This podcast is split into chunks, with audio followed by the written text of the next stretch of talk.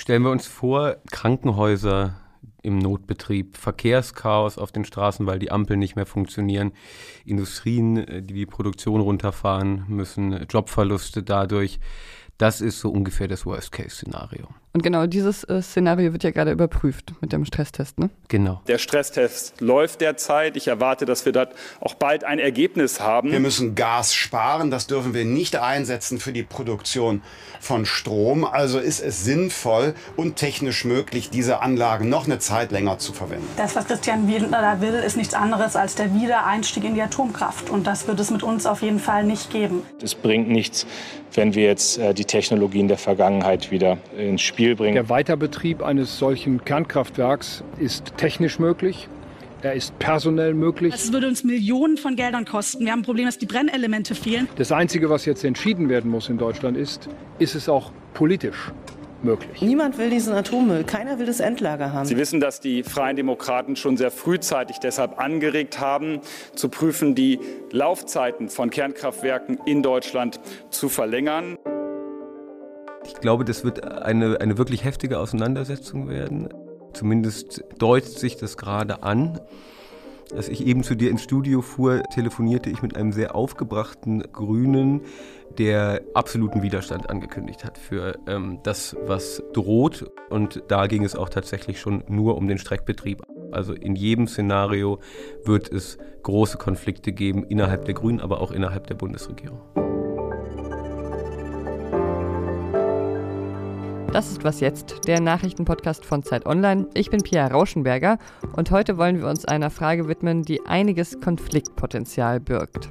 Innerhalb der Grünen, in der Ampelkoalition und auch in der gesamten deutschen Bevölkerung. Soll es eine Laufzeitverlängerung der Atomkraftwerke geben? Oder zumindest einen Streckbetrieb? Und mit mir hier ist Robert Pausch, Politikredakteur der Zeit, der sich intensiv mit den Grünen und dadurch auch in letzter Zeit immer mehr mit Atomkraftwerken beschäftigt. Hi Robert. Hallo Pia. Lass uns nochmal zum Beginn dieser ganzen Debatte zurückgehen. Seit wann sprechen wir denn überhaupt über solche Szenarien? Seit dem Beginn des Kriegs gegen die Ukraine hat sich die Atomdebatte in Deutschland grundsätzlich verändert, beziehungsweise es gibt überhaupt wieder eine Atomdebatte. Das hätte man ja auch nicht unbedingt gedacht. Die flammte schon einmal relativ schnell auf im äh, Ende Februar, Anfang März. Dann gab es einen Prüfvermerk des Umweltministeriums und des Wirtschaftsministeriums, in dem im Prinzip gesagt wurde, wir haben kein Stromproblem. Dann war erstmal wieder ein bisschen Ruhe in äh, der Diskussion und man konzentrierte sich vor allen Dingen auf die Gasfrage. Mittlerweile ist die Lage aber wieder eine ganz andere. Also die äh, grünen Märkten, die grün geführten Ministerien, dieser Prüfvermerk ist angreifbar. Da kommen sie nicht mit durch. Der wurde auch scharf kritisiert. Und dann gab es eben die Ankündigung, einen Stresstest zu machen. Im Prinzip ist das quasi nochmal zu wiederholen, diesmal unter verschärften äh, Bedingungen, was damals schon gemacht wurde, ähm, um eben zu überprüfen, ist das deutsche Stromnetz stabil, selbst wenn die Atomkraftwerke in Frankreich in großer Zahl vom Netz sind, auf dem Rhein nicht genug Kohle verschifft werden kann, weil die Pegelstände zu niedrig sind und so weiter und so weiter, die Gaspreise extrem hoch sind. Also ein paar Variablen haben wir dann trotzdem noch Netzstabilität. Und das heißt ja jetzt also, je nach Ergebnis des Stresstests könnte es eine Verlängerung der Atomkraftwerkslaufzeiten in Deutschland geben. So ist es. Zumindest einen Streckbetrieb oder eine Laufzeitverlängerung. Streckbetrieb heißt, äh, man kauft keine neuen Brennelemente, sondern die, die noch da sind, werden quasi auf eine längere Zeit äh, gestreckt oder eben eine tatsächliche Laufzeitverlängerung. Das sind ein bisschen die beiden unterschiedlichen Dinge, über die gerade geredet wird. Diese Frage, ob die Atomkraftwerke jetzt ab 2023 weiterlaufen sollen, also die letzten drei, die dann eben noch am Netz sind, um die Energiekrise zu lindern, die hat ja echt Potenzial, die Koalition zumindest mal zu stressen, wenn nicht sogar einen massiven Krach auszulösen. Dabei ist ja der Atomausstieg schon längst beschlossene Sache, oder? Ja, also wenn man sich ein bisschen zurückerinnert, dann war das ja erst einmal ein großer biografischer Triumph, so schien es. Also Jürgen Trittin, der ehemalige Gorleben-Kämpfer und Anti-AKW-Aktivist, verkündete im Jahr 2000 den Atomausstieg. Dieser Ausstieg ist ein weltweites Signal. Kein Land steigt schneller aus der Atomkraft aus als die Bundesrepublik Deutschland. Mit den soeben geleisteten Unterschriften haben wir uns abschließend darauf verständigt, die Nutzung der Kernenergie geordnet und ähm, wirtschaftlich vernünftig zu beenden. Eine verheerende Entscheidung unter wirtschaftspolitischen, unter energiepolitischen, unter sicherheitstechnischen und nicht zuletzt unter umweltpolitischen Entscheidungen. Die CDU-CSU wird nach dem nächsten Regierungswechsel diese Entscheidung rückgängig machen. Sie ist nicht unumkehrbar. Die Grünen waren an der Regierung, Rot-Grün, diese Generation, diese Protestgeneration äh, gegen die Atomkraft in Deutschland ist nun an der Macht und sagt, damit ist Schluss. Dann allerdings kam äh, 2010 die schwarz-gelbe Bundesregierung und sagte, wir machen den Wiedereinstieg. Ich werde es immer für unsinnig halten, technisch sichere Kernkraftwerke, die kein CO2 emittieren, diese Kernkraftwerke abzuschalten. Was passiert denn, wenn uns jemals so ein AKW um die Ohren fliegt? Was sagen Sie ihnen dann? Wir haben heute schon die sichersten Kernkraftwerke der Welt. Wir öffnen einen gesellschaftlichen Großkonflikt den wir in mühsamer Arbeit über viele Jahre bewältigt hatten. Sie spalten die Gesellschaft, wo sie schon einig war. Das allerdings dauerte wiederum auch nur sechs Monate, sieben Monate waren es, glaube ich, äh, bis äh, zum Reaktorunglück in Fukushima. Hier ist das erste deutsche Fernsehen mit den Tagesthemen.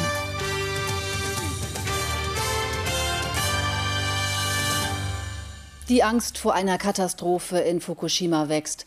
Nach einer Explosion stiegen dichte Wolken über der Atomanlage in Japan auf.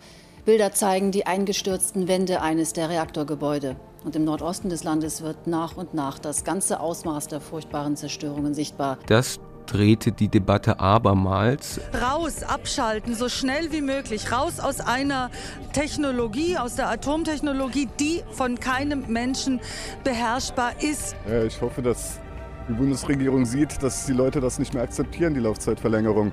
Also man muss einfach den, den Ausstieg beschleunigen. Und dann gab es einen äh, sehr hektischen, manche sagen über Nacht beschlossenen Wiederausstieg. Also man war ein halbes Jahr vorher eingestiegen, wieder, stieg dann wieder aus. Ich äh, bin äh, sozusagen jetzt ähm, belehrt worden durch äh, Japan, dass ähm, die Auslegung, die man nach bestem Wissen und Gewissen gemacht hatte für äh, vertretbare ähm, Ereigniswahrscheinlichkeiten nicht ausgereicht hat. Und wenn man jetzt einfach sagt, das hat auf Deutschland keinerlei Folgen, weil wir nicht so eine hohe Tsunami-Welle haben, dann würden wir es uns zu einfach machen. Und das ist der Unterschied. Und das war eine auch heftige politische Auseinandersetzung damals. Also Markus Söder, den äh, einige heute noch aus der Atomdebatte kennen möglicherweise und ihn gehört haben, was er äh, heute dazu sagt, sagte damals, äh, er wolle zurücktreten, wenn die bayerische Landesregierung nicht sofort klar macht, dass Deutschland aus der Atomkraft aussteigen soll. Und sagte damals, von diesem Kurs wird mich niemand mehr runterbringen. Heute sieht er das ganz anders. Heute fordert er eine Laufzeitverlängerung. Und so geht es einigen Akteuren. Also viele, die äh, 2011 unter dem Eindruck von Fukushima und unter dem Eindruck des Wahlsiegs von Winfried Kretschmann in Baden-Württemberg sehr für einen Atomausstieg waren, sind heute für den Wiedereinstieg. Die Debatte hat sich wahnsinnig gedreht in den letzten Wochen. Das mit dem ähm, Wahlsieg von Winfried Kretschmann muss man vielleicht erklären. Da, da man hatte eigentlich eher mit einem Wahlsieg von Stefan Mappus gerechnet vorher. Dann kam Fukushima und dann hat er auch infolgedessen eben verloren. Richtig? Weil also Stefan so Mappus war CDU, genau, Kretschmann genau, Grün, genau. genau. Und äh, Kretschmann war dann der erste grüne Ministerpräsident eben vor dem Hintergrund dieses Reaktorunglücks dort. Das heißt, man kann vielleicht auch schon sagen, diese Frage der Atomkraft war auch irgendwie immer schon so ein bisschen mit dem Schicksal der Grünen verwoben. Absolut. Und sie war immer eine sehr politische Frage, bei der Fakten und die Deutung der jeweiligen Fakten schwer auseinanderzuhalten waren.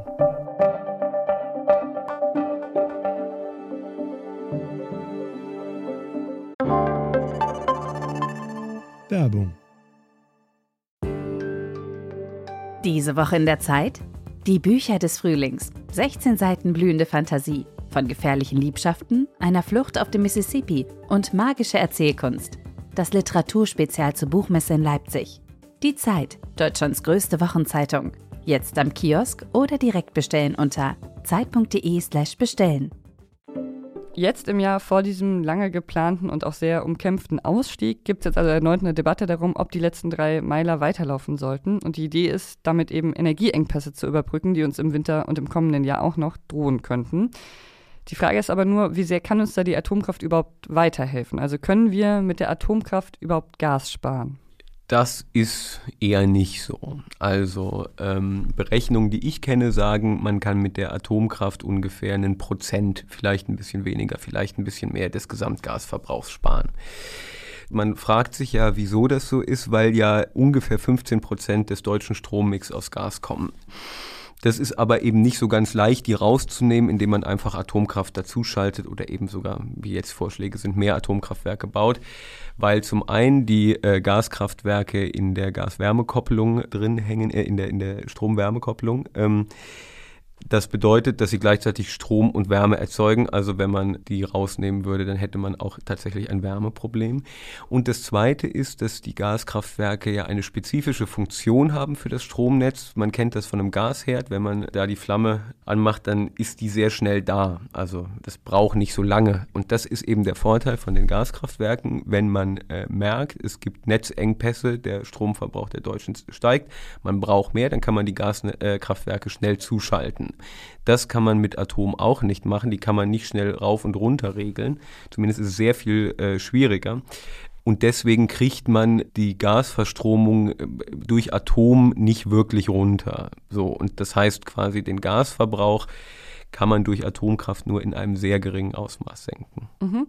Einige Befürworter der Verlängerung sagen aber, es gäbe ja auch beim Strom unabhängig von, vom Gas ein Problem. Es gäbe zum Beispiel Haushalte und Betriebe, die jetzt schon äh, selbst nach Alternativen zum Gas suchten und zum Beispiel E-Heizungen anschafften, die dann mit Strom betrieben werden. Und das heißt, das ist dann doch wieder ein, Atom, ein Argument für die Atomkraft als Stütze in der Energiekrise. Und dazu kommt auch noch, dass seit dieser Woche außerdem noch ähm, Maßnahmen zum Energiesparen gelten, die auch dazu dienen, auch Strom zu sparen, also ganz unabhängig vom Gas. Zum Beispiel müssen Leuchtreklamen und Werbetafeln abends ausgeschaltet werden. Das sind ja Stromverbraucher quasi. Gleichzeitig sagt aber zum Beispiel die grünen Parteichefin Ricarda Lang. Und wir haben gerade in Deutschland kein Stromproblem, wir haben ein Wärmeproblem. Also da bin ich jetzt am Ende doch ein bisschen verwirrt. Hm. Wie ist es denn nun? Das verstehe ich sehr gut, äh, dass du da verwirrt bist. Ich glaube, da sind alle mittlerweile ein bisschen verwirrt. Und in der Tat sieht man da ein gewisses kommunikatives Problem bei den Grünen. Also du hast gerade Ricarda Lang schon zitiert. Habeck selbst sagt ja, jede Kilowattstunde zählt. Wir müssen jetzt sparen und fordert eben alle möglichen Leute auf. In, in der Nähe von München zum Beispiel Neuschwanstein soll die Beleuchtung ausschalten, bevor Söder anfängt, über Atomkraft zu reden und so. Das heißt, äh, quasi der Sparappell ist ja sehr stark und eben auch der Stromsparappell. Also natürlich senkt das dann auch den Gasverbrauch, weil man eben möglicherweise weniger Gaskraftwerke zuschalten muss. Die kommen eben erst ganz am Ende der Kette, kommen die Gaskraftwerke rein in den Strommarkt und je weniger Strom man verbraucht, desto weniger Gas verbraucht man. Dennoch ist es sehr, sehr schwer zu begründen, ähm, warum man auf der einen Seite eben sagt, jede Kilowattstunde zählt und auf der anderen Seite sagt, Atomkraft brauchen wir aber nicht. Das ist in der Tat ein erklärungsbedürftiges Phänomen oder eine, eine erklärungsbedürftige Kommunikation gerade, in die äh, die Gegenseite lustvoll hineingeht, in diese Lücke. Dazu kommt ja auch noch, dass äh, jetzt mal ganz unabhängig vom Gas die Strompreise auch einfach steigen. Die Gaspreise steigen, aber die Strompreise steigen auch extrem. Also es wäre ja schon eine Erleichterung, eben, dass es, wenn es mehr Strom auf dem Markt geben würde durch die Atomkraft, dass dann die Strompreise sinken, also nicht einfach für die Verbraucher. Das ist äh, vermutlich eher nicht so. Der Strommarkt funktioniert nach diesem Merit-Order-Prinzip, von jetzt vielleicht schon mal ein paar Leute gehört haben. Das heißt, das letzte Kraftwerk, was ans Netz geht, das diktiert den Preis für den gesamten Markt. Und Gas ist eben im Moment wahnsinnig teuer. Die Gasverstromung ist sehr teuer und deswegen sind die Strompreise gerade so hoch, unter anderem deswegen auch, weil in Frankreich die eine große Zahl der Atomkraftwerke vom Netz ist, Deutschland da Strom exportieren muss und so weiter, also vielerlei Gründe. Aber ob der Strompreis wirklich sinkt, wenn ähm, die Atomkraft am Netz bleibt, das ist fragwürdig. Es kann aber sein, dass er steigt, wenn man sie rausnimmt, weil dann noch mehr Gas zugeschaltet werden muss. Aber das Argument, das ist äh, intuitiv und ich habe ja eben schon gesagt, es geht in der ganzen Sache auch viel um äh, Kommunikation und um Politik und äh, die politische Interpretation von Fakten. Und das Argument zu sagen, wenn wir die Strommenge vergrößern, dann werden die Preise auch äh, günstiger, das ist, äh, das verfängt auch wenn es nicht ganz stimmt. Mhm. Das heißt, da müsste die Politik eigentlich noch eine größere Anstrengung machen, das besser zu erklären. Aber gilt ja so als der gute Welterklärer. Ja, ich glaube, in der Sache ist äh, das ein bisschen verlorenes Gelände, ehrlich gesagt. Also mein Eindruck ist, dass sich die Atomdebatte in den letzten Wochen so gedreht hat, die, die Grünen, auch Habeck, das BMWK, also das Wirtschaftsministerium, unglücklich agieren und dass, dass die anderen einfach merken. Also man merkt, dass man dort die Grünen an einem ideologischen Punkt getroffen hat. Mhm. Das ist eben nicht ganz leicht zu erklären. Die Widersprüche sind nicht äh, so ganz leicht äh, von der Hand zu wischen dort. Da ist eine große politische Angriffsfläche, die äh, gerade genutzt wird. Zu dieser schwierigen Situation für die Grünen kommt ja auch noch, dass es dieses Klimaargument gibt, was jetzt die Atomkraft sogar stärken könnte. Also wenn wir keine Atomkraft einsetzen, müssen wir dann nicht deshalb mehr Kohle verheizen. Das ist irgendwie auch so eine Annahme, wo ich mich frage, ob die stimmt. Heißt es nicht, dass fürs Klima die Atomkraft eigentlich die bessere Lösung wäre? Ich äh, beschäftige mich ja hauptamtlich mit den Grünen und nur nebenamtlich mit der Atomfrage und der Stromfrage. Insofern werden mich da möglicherweise Experten korrigieren. Aber wenn ich das richtig verstehe, dann ist die Kohlekraft dazu da, die Gasverbräuche zu reduzieren, weil du ein Kohlekraftwerk ähnlich wie ein äh, Gaskraftwerk schnell rauf und runter fahren kannst. Also du kannst die sogenannten Spitzenlasten äh, damit abfangen. Das kannst du mit Atom, wie gesagt, eben nicht.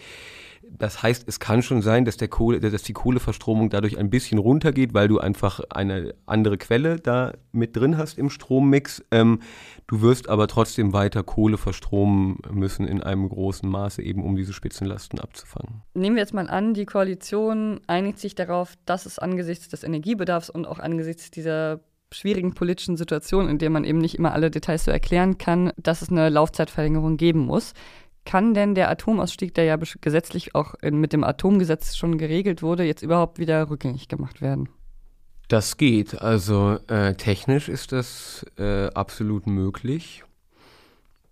Politisch wird es eine interessante Frage, also wo sich dann wiederum einige technische Folgefragen stellen. Also die politische Frage wird erstmal sein, macht man das Atomgesetz nochmal auf? Weil da ist die Angst der Grünen, dann müsste man es quasi novellieren und dann macht man die Debatte auf für eine wirkliche Laufzeitverlängerung. Also selbst für einen Streckbetrieb müsste man sagen, der geplante Atomausstieg 2022, der verzögert sich und so weiter. Und dann ist die Debatte voll da über, über Laufzeitverlängerung, Neubau, Wiedereinstieg und so weiter. So, das ist quasi die, die, die politische Seite. Die technische Seite ist dann, wenn man das macht, äh, müsste man eben natürlich äh, die Frage von Sicherheitschecks beantworten. Also die wurden ja jetzt in den letzten Jahren nicht gemacht, weil man gesagt hat, die Atomkraftwerke gehen eh vom Netz, deswegen stehen die eigentlich sowieso an. Mhm. Wenn man die jetzt noch ein halbes Jahr laufen lässt, muss man die dann machen und so weiter. Also es gibt auch ein paar äh, wirklich relevante Sicherheitsfragen, die dann zu beantworten wären. Ähm Du hast jetzt schon ein paar Mal den sogenannten Streckbetrieb erwähnt. Damit ist ja gemeint, dass die verbleibenden Brennelemente, die jetzt noch vorhanden sind in den letzten drei Atomkraftwerken, also über den Jahreswechsel hinaus abgebrannt werden, dass aber jetzt keine neuen bestellt werden. Und das erscheint ja gerade so ein bisschen wie so eine Art Kompromiss. Das scheint eine mögliche Linie zu sein. Also das würde bedeuten, dass man ISA 2 in äh, der Nähe von Landshut und Neckar-Westheim in Baden-Württemberg vermutlich, dass es die beiden, auf die es nach meinen Informationen hinausliefe, länger am Netz lässt. Also über diesen Winter ähm, hinaus bis in den nächsten Sommer rein. So könnte es kommen, das äh, ist aber auf der einen Seite so, dass die FDP äh, eine, eine äh, Laufzeitverlängerung fordert und die Grünen auch Probleme mit diesem Streckbetrieb haben. Also ob das ein Kompromiss werden wird, ich finde, es ist noch schwer abzusehen gerade.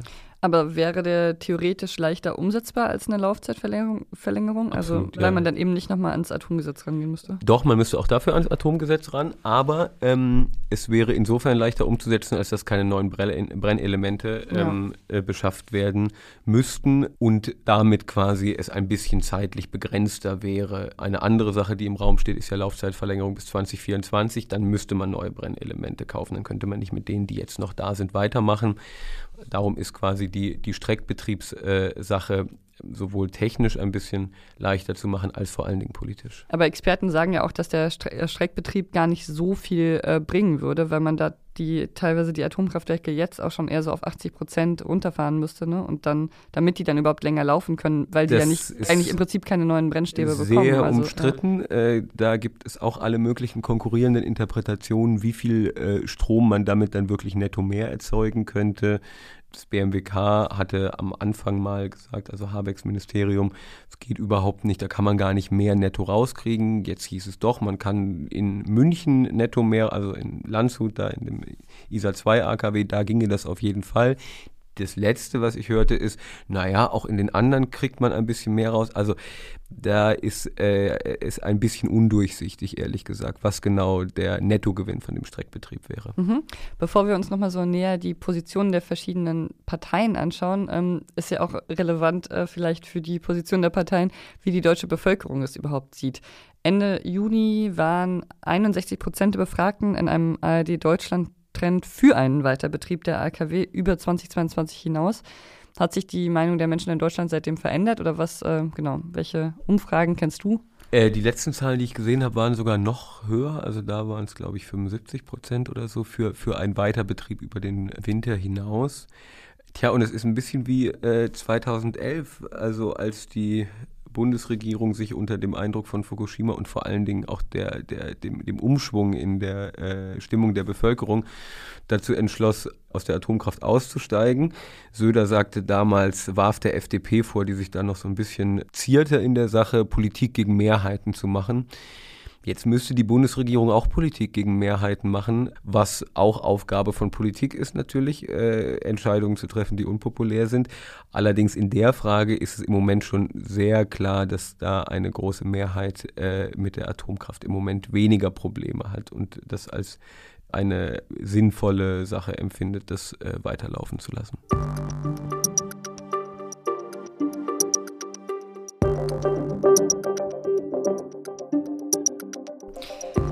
Für eine Partei stellt das ja ein tatsächlich äh, großes Problem dar, für die Grünen. Wir haben die schon mehrmals angesprochen. Das ist ja wirklich eine Frage, mit der sie quasi existenziell verbunden ist. Diese Rolle als Anti-Atom-Partei ist ja so was wie ein Teil ihrer DNA, könnte man fast sagen. Und die Anti-Atom-Proteste gehören wie zum Gründungsmythos der Partei, oder? Absolut, ja. Das äh, wird einem jetzt auch nochmal klar, wie identitätsstiftend das wirklich ist und wie sehr Parteien eben über solche Mythen und Erzählungen zusammengehalten werden, selbst wenn die Akteure gar nicht mehr im Zentrum stehen. Also ein paar sind ja noch da.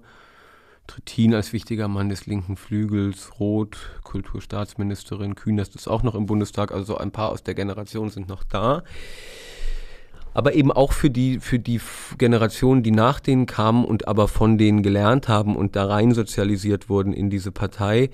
Da gibt es so einige, für die ist das eben tatsächlich ein, ein wichtiges Thema und ähm, also ein, ein, ein tatsächliches Identitätsthema. Neulich hat der ähm, ehemalige Pressesprecher von Jürgen Trittin das auf eine wunderbare und äh, ein bisschen ungelenke Weise auf den Punkt gebracht und politisch auch sehr unkluge Weise für einen ehemaligen Pressesprecher. Ich habe 50 Jahre gegen Atomkraftwerke gekämpft. Jetzt kurz bevor die letzten äh, Atomkraftwerke vom Netz gehen, lasse ich mir diesen Erfolg nicht kaputt machen. So würde ich sagen, denken bei den Grünen nun die wenigsten. Aber natürlich geht es dabei um Biografien ähm, und um biografische Erfolge, klar. Mhm, ja, der gerade verstorbene Hans-Christian Ströbele hatte auch zu der Frage getwittert, wann kippt die nächste Säule bloß nicht? Ja. Und das ist vielleicht auch nochmal, bringt so ganz gut auf den Punkt, glaube ich, dass es eben so als für manche grünen Parteimitglieder so als eine Säule der Partei gilt. Und wenn man die einfach mal so opfert, ist es vielleicht Absolut. für manche ein zu großes Opfer. Noch in den Nullerjahren waren und ich glaube auch noch in den Zehnerjahren sogar waren die Castor-Blockiererei-Proteste äh, waren ja immer so ein grünes Happening und dann hat sich Claudia Roth da noch in eine Sitzblockade gesetzt oder auf den Trecker oder was auch immer. Und das war eben tatsächlich die grüne Folklore, die elementar zur Identitätsfindung und Festigung dieser Partei äh, beigetragen hat. Also Parteien brauchen ja eben auch so ja, historische Mythen und äh, äh, die entsprechenden Akteure, die dann auch nochmal dabei sind bei den Protesten oder wo auch immer. Das ist quasi schon mehr als bloß eine äh, sachpolitische Entscheidung. Meine Kollegin Ann-Christine Klusti hat mit Menschen gesprochen, die aktuell auch noch immer gegen Laufzeitverlängerungen protestieren. So viele haben wir, glaube ich, schon lange nicht mehr hier stehen gehabt, so viele Menschen. Man merkt, dass diese Laufzeitverlängerungsdebatte die Menschen erreicht und ähm, auch wieder auf die Straße bringt. Und das finde ich erstmal ein sehr schönes Gefühl, auch wenn es sehr schade ist, dass wir überhaupt wieder auf die Straße gehen müssen aus diesen Gründen. Das sagt zum Beispiel Helge Bauer, der Sprecher von Ausgestrahlt. Und was wir jeden Tag erleben auf der Tour, ist ja, dass wir hier sehr nah bei den Menschen sind und ähm, auch sehr nah an der grünen Basis sind.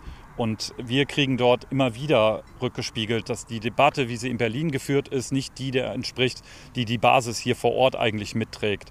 Und ich glaube, da muss, sollte die Berliner Politik auch noch mal genau hingucken, was die Basis da eigentlich gerade sagt. Wird die Wähler vor den Kopf zu stoßen, grüner Mannschaftssport.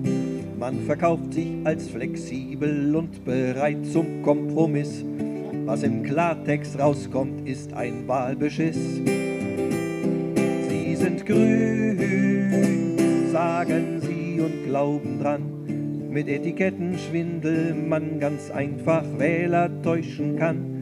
Sie sind grün, sagen sie und zögern. Und das ist ein Protestsong von Gerd Schinkel zu den Grünen. Ja, Folklore, ne? Es ist äh, schon etwas sehr Mächtiges. Yeah. Gleichzeitig gibt es natürlich bestimmt auch unter diesen 75 Prozent, die du gerade äh, erwähnt hast, die für den Weiterbetrieb sind, auch einige Grünen WählerInnen. Wie geht denn die grüne Parteispitze mit diesem, ja, mit diesem, diesem Gap um? Das ist ganz interessant, finde ich, ähm, weil man ja eben denken würde, Parteispitzen sind in der ersten Linie zur Identitätspflege und Hege ähm, zuständig, beziehungsweise verstehen sich ja nun manche Parteivorsitzende gerade in der Regierung.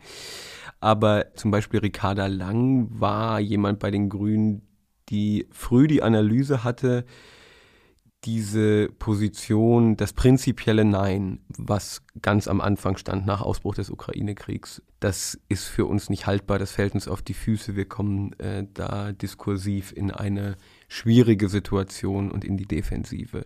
Und eben auch jemand, der ähm, auf diesen zweiten Stresstest gedrungen hat, damit man sich eben Luft verschafft und äh, quasi im politischen Deutungskampf ein bisschen Gelände zurückgewinnt. So, insofern ist das, ist das jetzt nicht so, wie man unbedingt denken könnte. Die Grüne Partei sagt unsere grünen Werte und so, sondern das ist schon auch eine strategische Analyse, was können wir machen und wo können wir uns wie beweglich zeigen und so. Also, aber in der Bundestagsfraktion ist die Stimmung zum Beispiel anders. Also mich interessiert irgendwie auch die Rolle von Robert Habeck in dem Dilemma.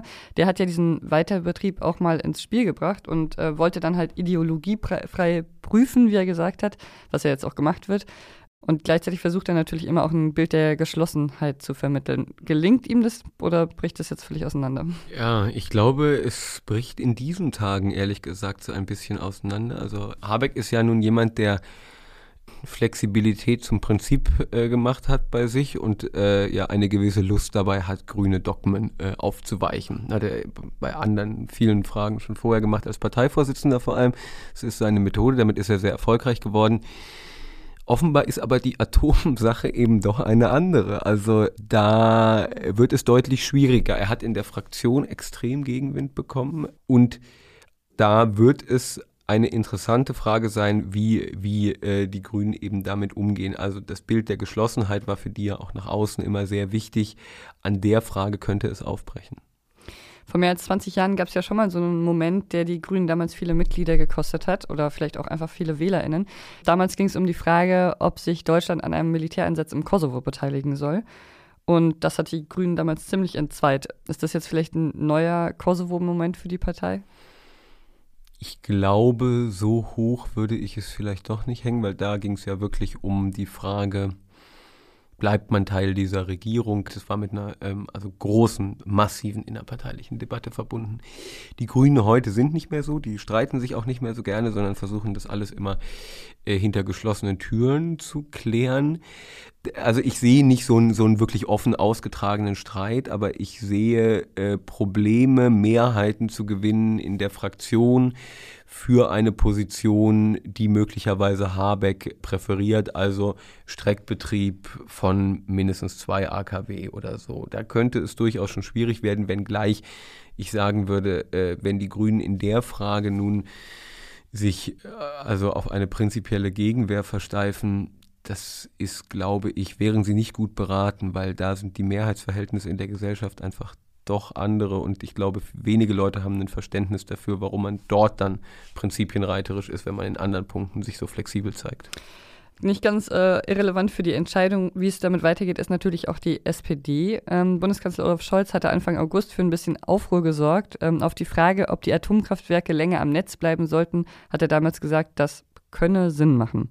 Ist damit jetzt eigentlich der Streckbetrieb gemeint oder die Laufzeitverlängerung? Der Streckbetrieb. Der Streckbetrieb, okay. Und ja. das ist wahrscheinlich auch nach wie vor die Haltung der SPD, oder? Ja, wobei ich auch sagen würde, man sollte nicht unterschätzen, dass auch in der SPD einige Leute sind, die durchaus mächtig sind, die zum einen auch ihre biografische Geschichte mit der Atomkraft haben, zum anderen aber auch wirklich die Sache sehr kritisch sehen und dafür auch gute Gründe ja haben. Ich würde sagen, es ist nicht nur so FDP gegen Grüne in der Sache, sondern äh, in der, ähm, in der SPD-Fraktion gibt es den stellvertretenden Vorsitzenden und Chef der parlamentarischen Linken, also einer mächtigen Strömung in der SPD, Matthias Miersch, der ist in der Atomfrage im Prinzip bei den Grünen, vielleicht sogar noch grüner als manche Grüne. Stefan Weil zum Beispiel, der in Niedersachsen gerade Landtagswahlkampf führt, hat sich auch sehr klar gegen eine Laufzeitverlängerung äh, und auch gegen einen Streckbetrieb von äh, dem AKW in Niedersachsen positioniert.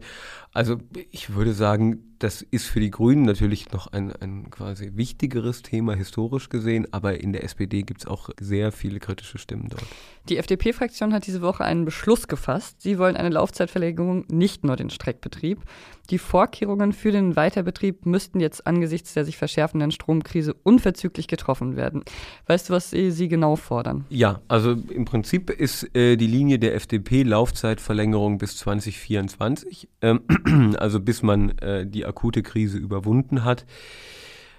Also die FDP will im Prinzip eine Atomdebatte. Die will eine grundsätzliche Atomdebatte.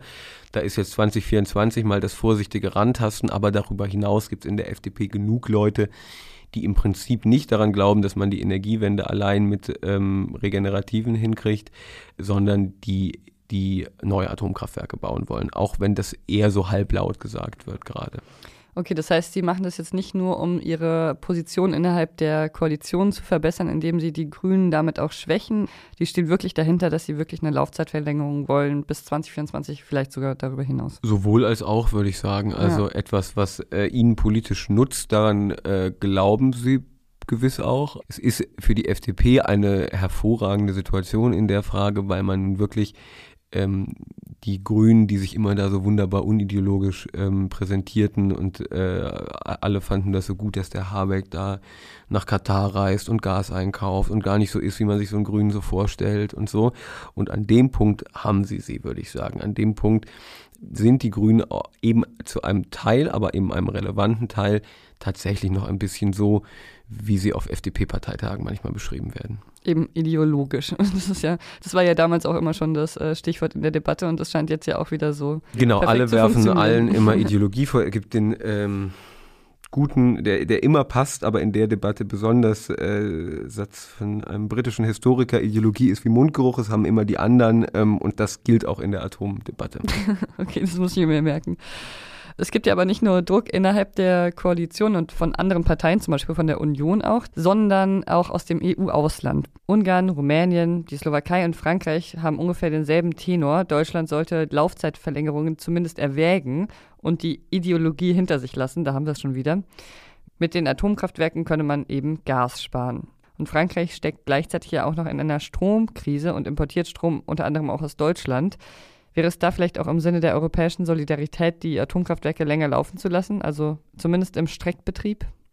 Also auch da geht es jetzt äh, natürlich viel um politische und ideologische ähm, Fragen. Also auch da haben jetzt einige Staaten das Gefühl, man hat äh, die Deutschen jetzt endlich mal an einem Punkt, ähm, die einem dauernd irgendwelche Sparregeln diktieren und eine als moralische Supermacht in der EU äh, dort äh, den anderen Ländern sagen, was sie zu tun haben. Jetzt hat man sie endlich mal an einem Punkt, wo sie nun offensichtlich der Geisterfahrer sind. So ist zumindest die ähm, Interpretation. Was ja lustig ist, ist, dass Frankreich setzt sehr stark auf Atomkraft und wahnsinnig viele Atomkraftwerke sind gerade vom Netz. Ähm, auch weil es da offenbar äh, Serienfehler gab. Also nicht nur wegen den turnusmäßigen Überprüfungen und so weiter, sondern es gab tatsächlich auch Fehler, es gibt Korrosion in Reaktoren und so weiter. Also es gibt einfach ein Problem mit Atomkraft. Atomkraft ist eine relativ störanfällige Technologie und das dann quasi die Franzosen, die jetzt den deutschen Strom importieren müssen aus regenerativen Energien, den Deutschen sagen, lasst eure Atomkraftwerke weiterlaufen, weil unsere laufen gerade nicht. Es zeigt, wie paradox diese Debatte manchmal ist. Es gibt also den Druck innerhalb der Koalition, es gibt den Druck von der Bevölkerung, dann von der Union und vom EU-Ausland. Bei dieser Gemengelage ist es eher wahrscheinlich, dass es einen Streckbetrieb geben könnte, oder? Wenn ich was prognostizieren müsste, dann würde ich sagen, es äh, wird kein Weg vorbei am Streckbetrieb geben, ja. Wo liegt denn da die äh, Schmerzgrenze der Grünen, weil wir über die jetzt auch schon so viel ähm, gesprochen haben? Was können ja. Sie denn mittragen? Können also, Sie den Streckbetrieb mittragen? Ich würde sagen, es wird dort äh, scharfe Kritik daran geben. Es wird äh, Leute geben, die auch da versuchen werden, einen Konflikt aufzumachen. Aber im Prinzip sehe ich nicht, dass die Grünen da nun, was weiß ich, eine Regierung dran platzen lassen, Sonderparteitag machen, ihren äh, Vizekanzler desavouieren. Das sehe ich eigentlich nicht. Dafür sind sie dann am Ende auch doch eine zu brave und regierungsverliebte Partei, gar nicht in einem negativen Sinne, aber das glaube ich nicht. Die rote Linie für die Grünen ist die Laufzeitverlängerung 2024, ist zumindest alles, was äh, mir in den letzten Tagen gesagt wurde, wird auf keinen Fall gehen mit denen.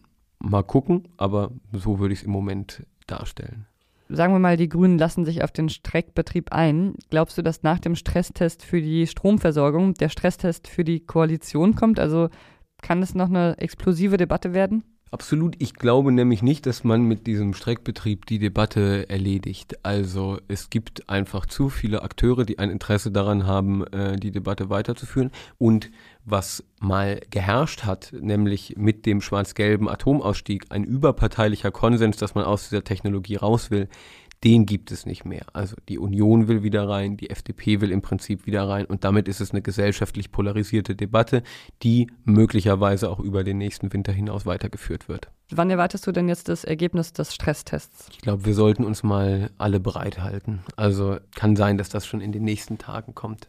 Und wie geht es danach weiter? Wird dann recht bald entschieden werden, was man jetzt damit macht? Oder kann das dann erst noch mal ein paar Monate dauern und ein paar Klausurtagungen an Meseberg geben?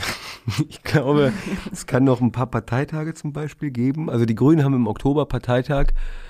Da wird auf jeden Fall darüber geredet werden. Ich nehme an, dass es davor eigentlich eine Entscheidung gibt. Es kann aber auch sein, dass man, äh, dass die Grünen sagen, wir können diese Entscheidung nicht treffen ohne Parteitag. Das ist quasi alles eine äh, komplexe Gemengelage und ich äh, bin sehr gespannt, wie die es lösen werden. Ich habe das Gefühl, gerade nimmt der Druck sehr zu. Also in diesem Moment, in dem wir aufnehmen, werden, ich nehme an, viele Gespräche auch darüber geführt. Irgendwann dann, wenn man das Gefühl hat, man kann sinnvollerweise irgendwas erzählen und die Fraktion der Grünen ist auch irgendwie mit dabei, dann wird es ein Ergebnis geben. Ich habe gehört, die äh, faktische Prüfung ist schon abgeschlossen, da gibt es auch schon ein Ergebnis, ähm, aber eben noch nicht eins, das man politisch bekannt geben kann. Ah, sehr interessant. Ja, vielen Dank dir, Robert, dass du dir Zeit genommen hast. Danke dir, Pia.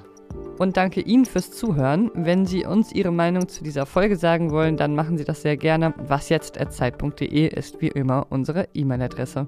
Ich verabschiede mich jetzt erstmal für ein paar Wochen in den Urlaub. Ich wünsche Ihnen eine gute Zeit. Bis bald. Wiedersehen. War schön mit Ihnen. Den netten Worten zum Trotz ist eins klar. Regierung und Stromgiganten werden sich sehr bald wiedersehen. Und dann geht es um Milliarden. Über die Zukunft der deutschen Kernenergie wird hinter verschlossenen Türen entschieden.